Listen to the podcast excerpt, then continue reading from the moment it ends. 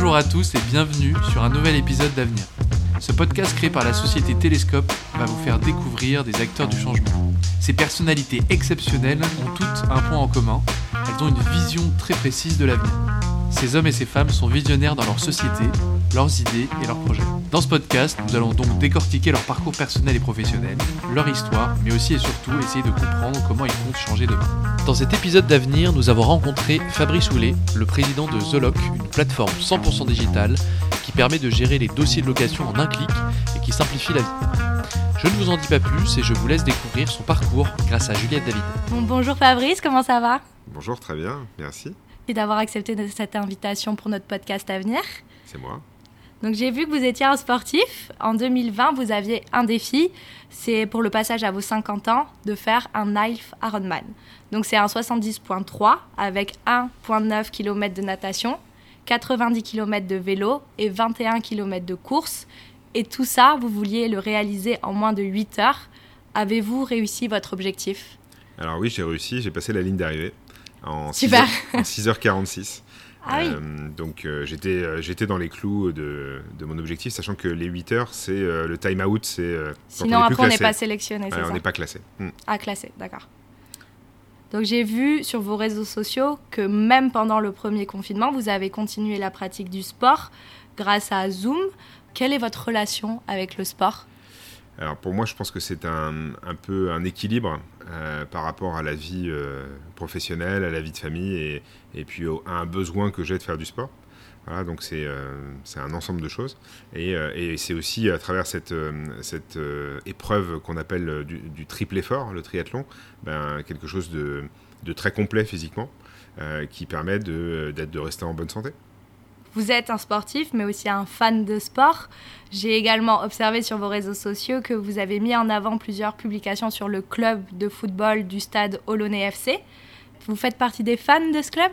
Alors en fait, euh, un peu plus que fan, euh, ça fait très longtemps que je suis ce club de foot, qui est un club euh, situé dans ma région, dans l'ouest de la France, que j'ai présidé en fait. Voilà, j'ai été d'abord partenaire, partenaire publicitaire pendant une vingtaine d'années. Et à un moment on est venu me chercher pour développer en fait le club.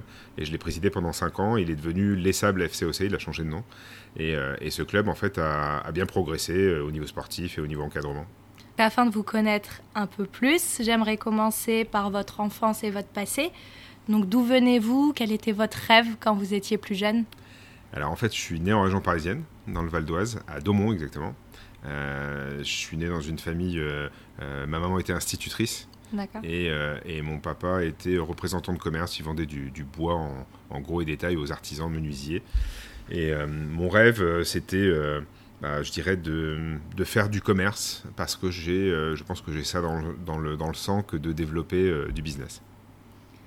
Quelles sont les valeurs que vous avez reçues durant votre éducation, que vous souhaitez garder et qui font de vous qui vous êtes aujourd'hui? Alors, on a, on a j'ai des grands-parents euh, qui étaient agriculteurs. je pense que je retire. Euh, ils étaient en Normandie et euh, ils élevaient en fait des, des, vaches laitières. c'est pas l'agriculture d'aujourd'hui, mais j'ai gardé en fait le sens de la valeur des choses, la logique de ne pas gâcher, de ne pas jeter. Bah, je pense que ça revient à la mode. Hein. Voilà, on est dans cette logique-là. Et puis autour de ces grandes familles, parce que j'avais autour de mon papa, il y avait six frères et une sœur. Donc c'est des grandes ah, familles, des grands repas, des fêtes aussi, hein, ce qui nous manque actuellement. Euh, euh, et, surtout, je dirais, oui, voilà, le sens de, de, savourer les, choses du, de chaque jour plutôt que euh, de vouloir des choses qui brillent.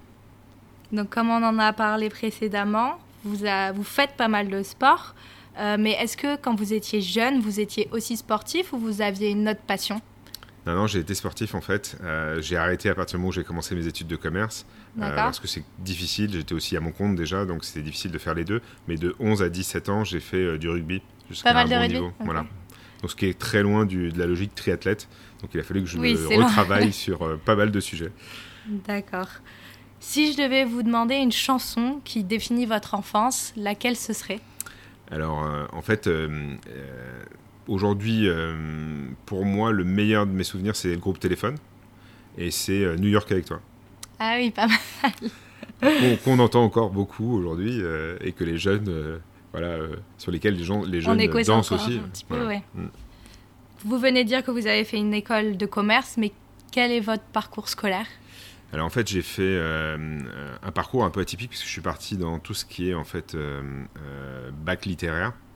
Donc il est rare de faire un bac littéraire à une école de commerce après. C'est vrai que c'est pas commun. Mais j'avais un objectif, c'était en fait d'apprendre les langues étrangères. Donc j'ai en fait un parcours littéraire lié aux langues étrangères, donc avec plusieurs langues étrangères, et puis l'école de commerce pour l'international liée aux langues étrangères. Donc j'ai fait une école de commerce Paris dans le 17e. Vous avez été diplômé en 1992 et vous avez créé Ma gestion locative en 2007. Qu'est-ce que vous avez fait, accompli pendant ce temps? Euh, Pendant mes études, euh, j'étais déjà à mon compte. Donc en 88, euh, quand j'ai commencé mes, mes études d'école de commerce, j'ai négocié avec mes parents, parce qu'à l'époque j'étais tout jeune, de pouvoir monter ma propre société. Donc j'ai eu ma première SARL en 1988 donc ça commence à dater. Hein, ça, fait, ça fait un moment. Euh, et euh, elle était dans quel domaine? Elle était dans le, dans le monde de, du pétrole. J'ai travaillé en pétrole fait. Complètement différent. Bah, les euh. stations-service en fait. Mobile, ESSO. Par contre, c'est un parcours qui m'a beaucoup plu sur la gestion d'un centre de profit. Parce que en fait, ça m'a appris comment gérer une entreprise. une toute petite entreprise, mais malgré tout avec les mêmes réflexes qu'une grande. Euh, embaucher des gens, euh, voilà, les manager euh, et puis apporter un service client de qualité. Mais justement, d'où vient cet esprit entrepreneurial? C'est un trait de votre personnalité ou vous l'avez développé un peu plus tard pendant vos études? Alors, je pense que intrinsèquement, je suis, je me nomme moi bâtisseur.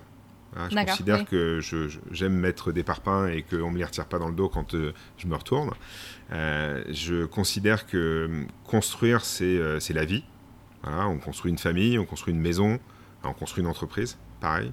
Et, euh, donc, entre les, agences, enfin, entre les stations-service et euh, ma gestion locative et The Lock, il y a eu un parcours d'agent de, d'agent immobilier. Parce qu'avant, je suis passé par le métier d'immobilier, où j'ai été gérant d'une euh, d'une société franchisée de la forêt immobilier. et après, j'ai été directeur régional pendant trois ans sur Bretagne-Pays de Loire pour le groupe La Forêt. Vous êtes actuellement président de The Lock. Pouvez-vous nous présenter votre entreprise et quel est le concept? Alors The Lock en fait euh, accompagne les agents immobiliers euh, et plus particulièrement les administrateurs de biens euh, dans leur mutation digitale. La mutation digitale, ça ne concerne pas que l'immobilier, ça concerne tous les pans de l'économie. et The Lock a pris en charge d'aider de simplifier, d'accompagner les agents immobiliers euh, à, travers euh, la création d'une plateforme digitale multiservice en mode SaaS, euh, c'est-à-dire 24-24, 7 sur 7, full web, qui leur permet en fait de les libérer de plein d'administratifs et d'actions de, chronophages et surtout bah, de leur amener une nouvelle expérience pour leurs clients. Bah, d'ailleurs, votre slogan, c'est Simplifiez-vous la loc. Pourquoi ce slogan? En fait, à chaque fois que je fais une conférence sur le sujet, je commence toujours par, euh, dans la salle, obligatoirement, ce que je vais vous dire va vous faire à un moment hocher la tête ou sourire. Vous avez tous eu une galère pour trouver un logement à la location, pour vous ou pour un proche, un enfant, euh, étudiant. Et donc, bah, simplifier la loc, c'est changer cette expérience et faire en sorte qu'elle soit moins galère. Alors, je ne vais pas créer les logements qu'il n'y a pas, parce qu'effectivement, le, problème vient du monde euh, des décisions politiques et du monde de la, de la construction et de la promotion. là, là-dessus, il y, a une vraie euh, carence de logements. Euh, mais surtout, pour les logements existants et les gens qui en recherchent, on peut peut-être faire mieux que le papier et l'envoi de mail. Donc le concept de The Lock, c'est de digitaliser le parcours du locataire. Est-ce que la crise sanitaire a été bénéfique pour vous? Quel a été le réel impact du Covid en fait sur votre entreprise? Euh, le, le, Covid. S'il y en a eu, un, bien sûr. Il y en a eu un. Ouais, il y en a eu un parce que ça a été un peu une claque euh, au moment où euh, les agents immobiliers se rendent compte qu'ils euh, vont devoir fermer boutique, comme plein de commerces. et donc, à partir de ce moment-là, on peut encore fonctionner par mail, heureusement, mais c'est plus la même relation avec les clients. Mm. Et puis, il y a eu deux phases. Il y a eu une phase mars à début avril 2020 où tout le monde prend un coup et essaye de s'organiser, voire en mode, je je sais pas comment on va faire. Qu'est-ce qu'on va faire Et tout le monde se pose la question parce qu'on l'a jamais vécu. On a été un peu plus rodé après. Et donc, euh, vers mi-avril, on avait une perspective euh, donnée par le gouvernement qui était la réouverture le 11 mai, le fameux premier déconfinement. À partir de ce moment-là, en fait, il y a eu une explosion du digital parce qu'on était en anticipation de, de faire signer des baux d'habitation à des candidats et donc de récupérer des dossiers locataires. The Lock était la solution pour le faire en mode simple et en mode mobile, puisque en fait aujourd'hui, l'agent immobilier envoie un lien à son candidat locataire et à travers ce lien, le candidat va remplir son dossier à distance tout seul quand il le veut. Euh, le soir, le matin, le week-end, et il a la capacité de faire. Euh, voilà, ce qu'on fait tous avec nos mobiles aujourd'hui. Et avec une logique où euh, bah, le parcours est accompagné, il ludique et lui permet en fait de déposer les pièces qui lui correspondent en fonction de son profil.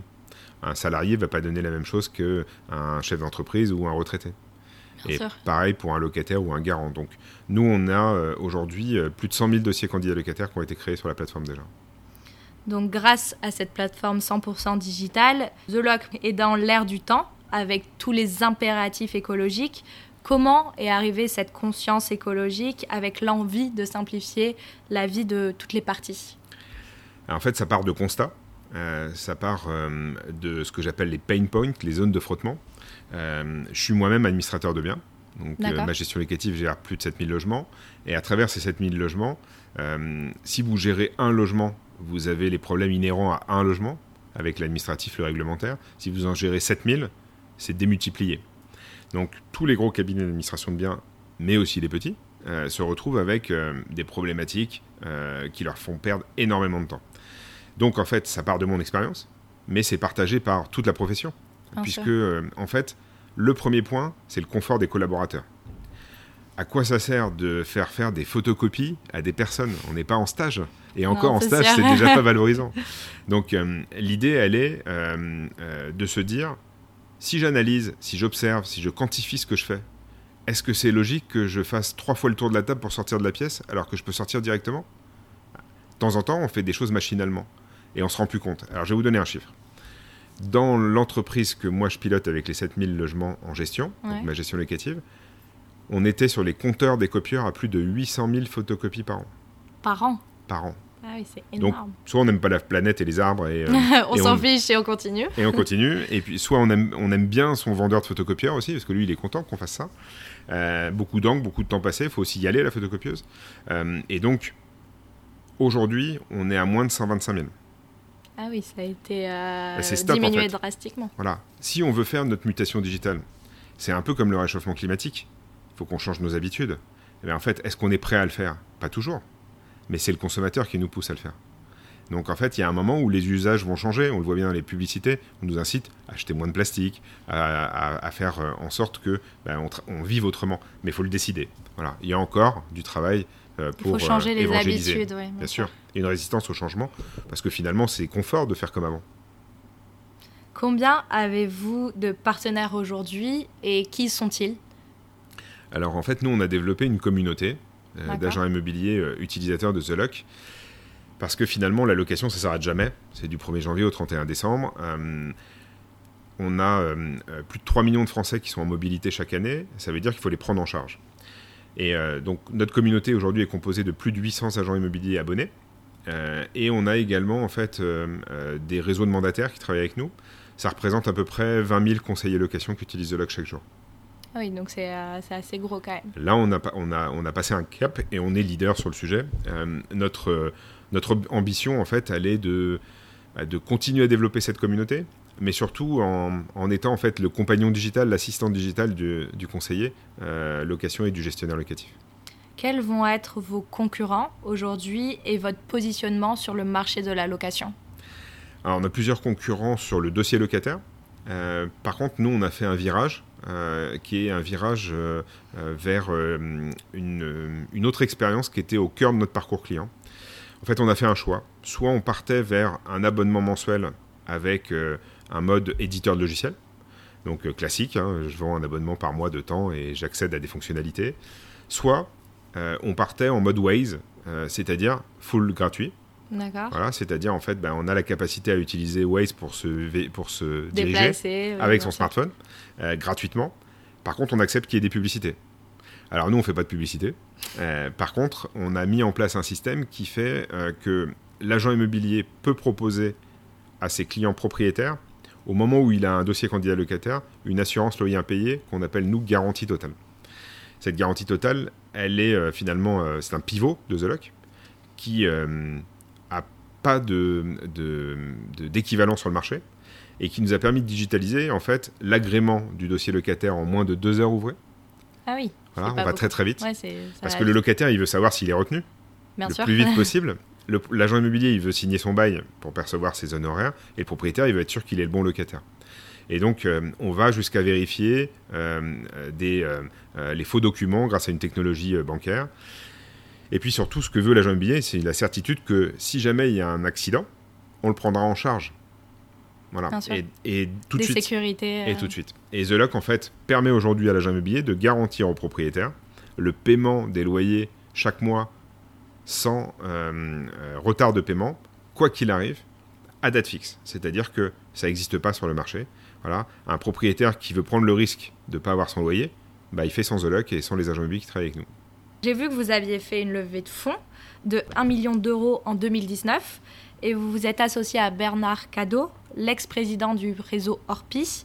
Qu'est-ce que cela a changé pour vous? Alors, pour la levée de fonds, en fait, euh, le terme levée de fonds n'est pas approprié, puisqu'en fait, c'était des prêts en BFR. On l'a utilisé comme, comme ça de manière marketing, parce que ça équivaut à une levée de fonds, mais elle n'était pas dilutive.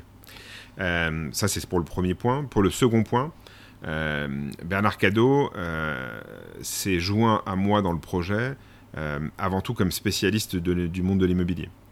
C'est quelqu'un qui a une vision macroéconomique et microéconomique transversale du, sujet et qui a fait le métier d'administrateur de biens, c'est-à-dire le métier de la location et de la gestion locative lui-même. Il a pas uniquement été président du réseau Orpi, il a également en fait eu ses propres cabinets d'administration de biens. Et donc, quand on s'est rencontrés la première fois et que je lui ai exposé le, le, projet. de The Lock et on était déjà bien avancé, euh, je lui ai dit écoute, voilà, euh, voilà ma vision, est-ce que tu la partages? Et euh, est-ce que tu as envie de venir avec moi? Et il m'a dit oui, Banco, j'ai envie de venir avec toi parce que c'est l'avenir pour l'agent immobilier que de d'être remis comme intermédiaire valorisant pour les parties. Ok, donc c'est un projet que vous avez après suivi tous les deux en fait. On s'appelle tous les jours. Il n'est pas opérationnel. mais on s'appelle tous les jours. On a, c'est important dans la stratégie que d'être dans ce qu'attend l'agent immobilier de ce qu'attend le client. Donc ça, on le partage tous les deux. Vous avez mis en place la semaine de mobilité chez Zoloc, qui se déroule d'ailleurs cette semaine. De quoi s'agit-il? Alors en fait, euh, euh, notre agglomération, où est situé le siège de Zoloc, est une agglo euh, dynamique, voilà, en bord de mer. Au Sable d'Olonne, d'où part le vent des globes. D'accord. Et cette agglomération s'est associée au défi mobilité qui est organisé au niveau national. Et donc on s'est dit, ben voilà, une start-up comme The Lock, avec une jeune équipe, avec une dynamique, avec voilà, une animation de l'équipe, elle peut pas ne pas faire ça en fait. Voilà, ça va, ça va dans le sens de bah, protéger la planète et puis, et puis s'engager et surtout appliquer. Donc lundi matin, j'ai fait euh, ma séance de sport euh, à 7h30 à la salle de sport. donc renforcement musculaire pour préparer mon prochain half.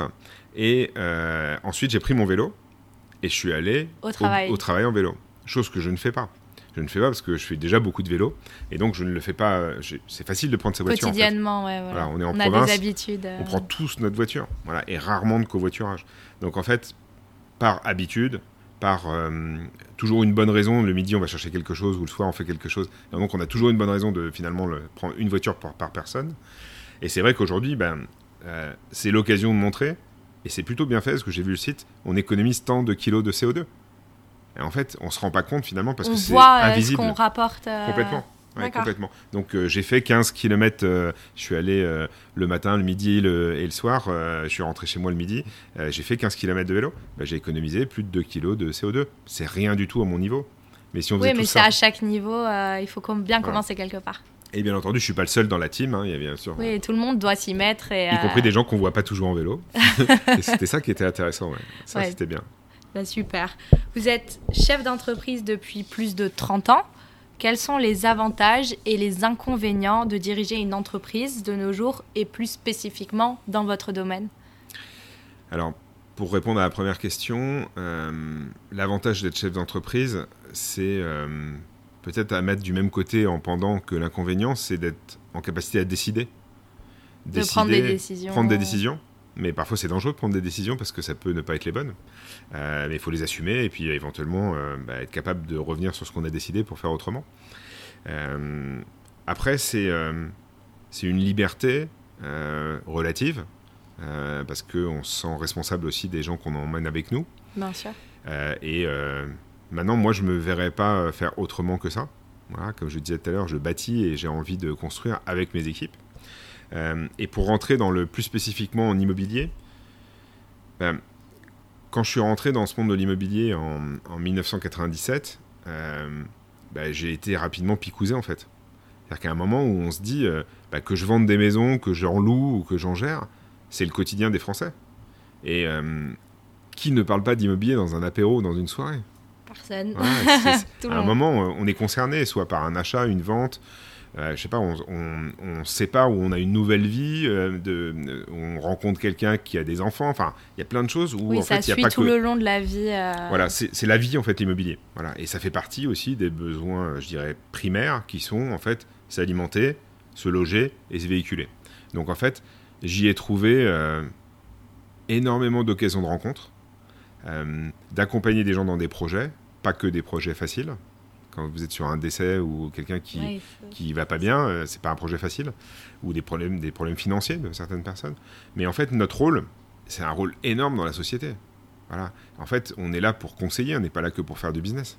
On, est, on joue euh, un rôle très important, je trouve, dans ce monde-là. Donc, moi, je félicite tous les agents immobiliers de France, tous les gestionnaires, administrateurs de biens qui font un métier de patience, hein, parce que euh, quand vous avez quelqu'un qui appelle, il y a quand même une certaine satisfaction.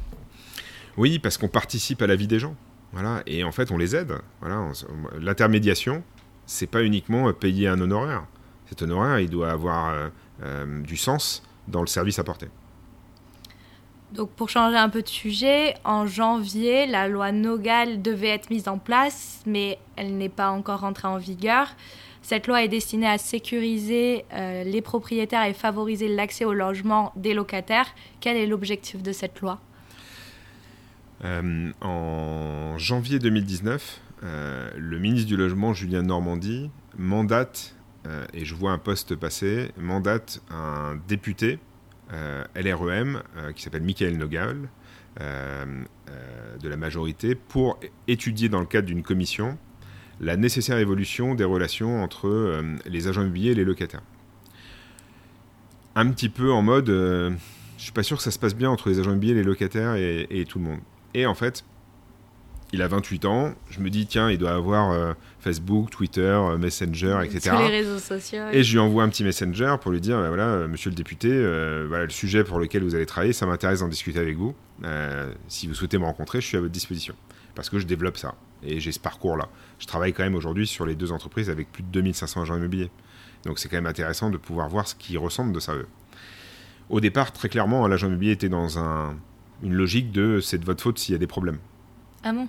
Bah, c'est un peu Il facile. faut bien accuser quelqu'un. C'est un peu facile. Maintenant, je peux comprendre. Hein. On peut penser ça au départ. Et quand il a rencontré plein de monde, y compris les, les conciliateurs de justice, les tribunaux, il s'est rendu compte que finalement, le problème, il venait principalement pas des agences, mais des gens qui passent en direct et qui sont en incapacité à respecter la réglementation. Pas tous, hein, mais certains. C'est-à-dire qu'en fait, vous avez donné votre dépôt de garantie à un propriétaire et il vous le rend pas. Un agent immobilier serait condamné un propriétaire, il faut lui faire la démarche d'aller au tribunal contre lui. Combien de personnes le font Donc en fait, il y a beaucoup de choses qui vont en conciliation de justice, qui engorgent les tribunaux. Et donc à la fin, Michael Nogel a dit, bah, pour qu'il y ait de la confiance, il y a plusieurs sujets. Pourquoi les propriétaires ne veulent pas louer leur logement? Ils ont peur de deux choses. L'impayé de loyer, c'est pour ça que The a sorti une garantie totale, pour les rassurer, c'est-à-dire la certitude d'avoir son loyer tous les mois, quoi qu'il arrive. Euh, et deux, la détérioration du logement. Parce que souvent on se dit, bah, s'il ne paye pas, est-ce qu'il va être soigneux ou est-ce qu'elle va être soigneuse? Et donc, très clairement, l'idée, ça a été de dire, peu importe l'outil que l'agent immobilier utilisera, mais on préconise plutôt l'intermédiation par un agent immobilier, sans la forcer, on ne peut pas. Mais on dit aux gens, ça a quand même un intérêt de passer par un pro, parce qu'il bosse bien et surtout il est responsable. Voilà, on a la même logique quand vous êtes dans une autre profession. Si vous allez demain chez votre coiffeuse et puis qu'elle vous ressort avec les cheveux en bleu alors que vous les avez demandés en blond, je suis pas sûr que. Il y a une notion de confiance aussi. Bah, c'est euh. surtout qu'elle est responsable. Et donc, il faudra qu'elle s'explique et qu'elle mm. assume. Et puis, si jamais elle ne le fait pas, elle a une assurance responsabilité civile professionnelle. Ah, bien sûr. Donc, elle est engagée. Euh, et puis, bah, on est dans des métiers très réglementés dans lesquels il faut qu'on soit formé chaque année en formation continue. Il y a un niveau de diplôme pour obtenir une carte professionnelle. Bah, tout ça, ça, ça vaut quelque chose. Et surtout, ça, ça c'est censé rassurer les clients parce qu'on leur amène un, bon niveau de compétence. Donc pour parler maintenant un peu de l'avenir et du futur, quel est l'objectif, le rêve, les ambitions de The Luck? L'objectif, c'est de devenir la norme, euh, d'être la norme aux yeux des utilisateurs. C'est-à-dire, euh, je recherche un logement, je vais sur thelock.fr, je crée mon pass The Luck, un passeport locataire universel, et je peux l'emmener dans n'importe quelle agence immobilière de France. Là, on a eu il y a quelques jours les, les décisions Parcoursup pour les étudiants. Oui, c'est vrai, c'était maintenant. Ouais. Voilà, c'était le, 27, de, je crois, de mémoire. Et euh, donc, le soir du 27, à 19h30, chaque étudiant a su ou euh, a su son choix ville, dans quelle ville il allait habiter dans les prochains mois. Et donc, à un moment, ben, et je le vois parce que vu que je suis, je suis agent immobilier moi-même, j'ai des sollicitations de gens qui me disent Tu peux m'aider, je cherche un appart sur Paris, tu peux m'aider, je cherche un appart sur Lyon, euh, pour ma fille, pour mon fils.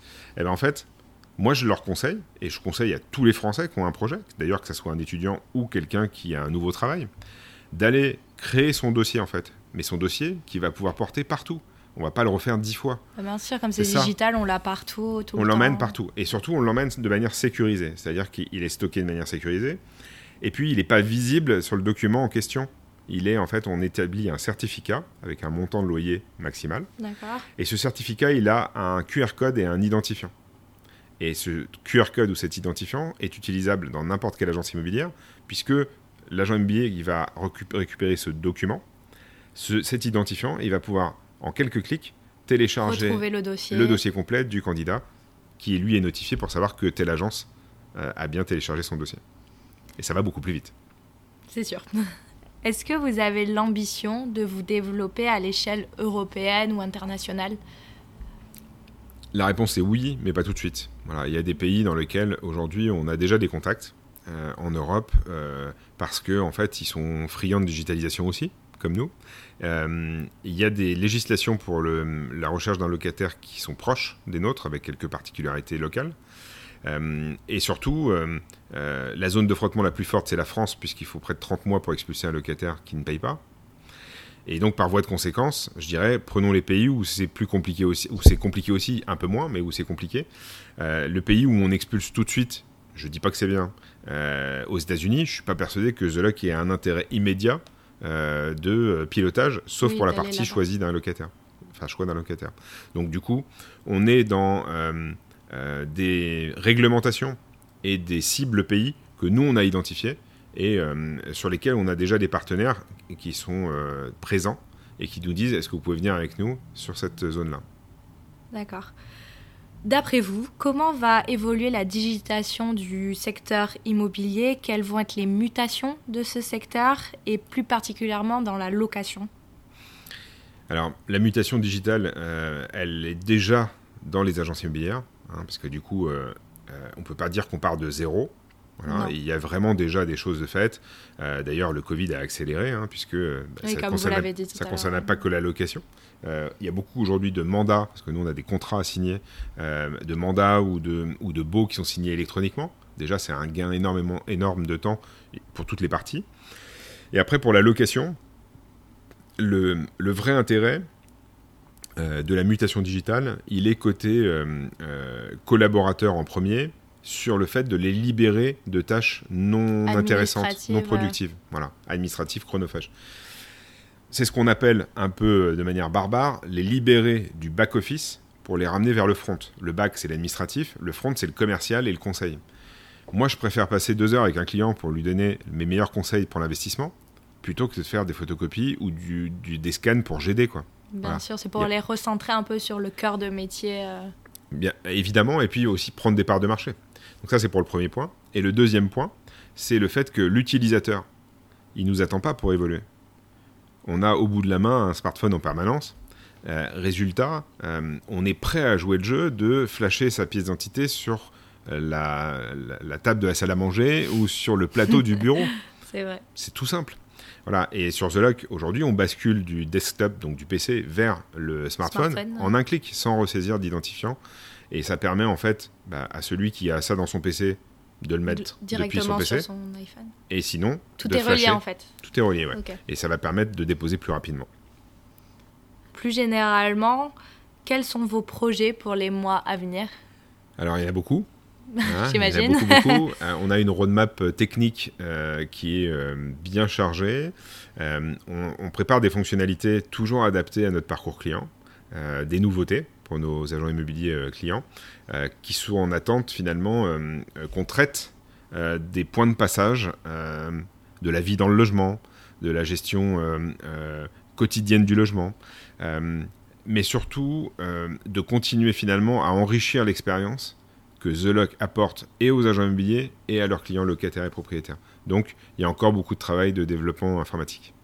Bon, pour parler un peu de vous, pour finir ce podcast, le confinement est bientôt terminé, le couvre-feu devrait être levé fin juin.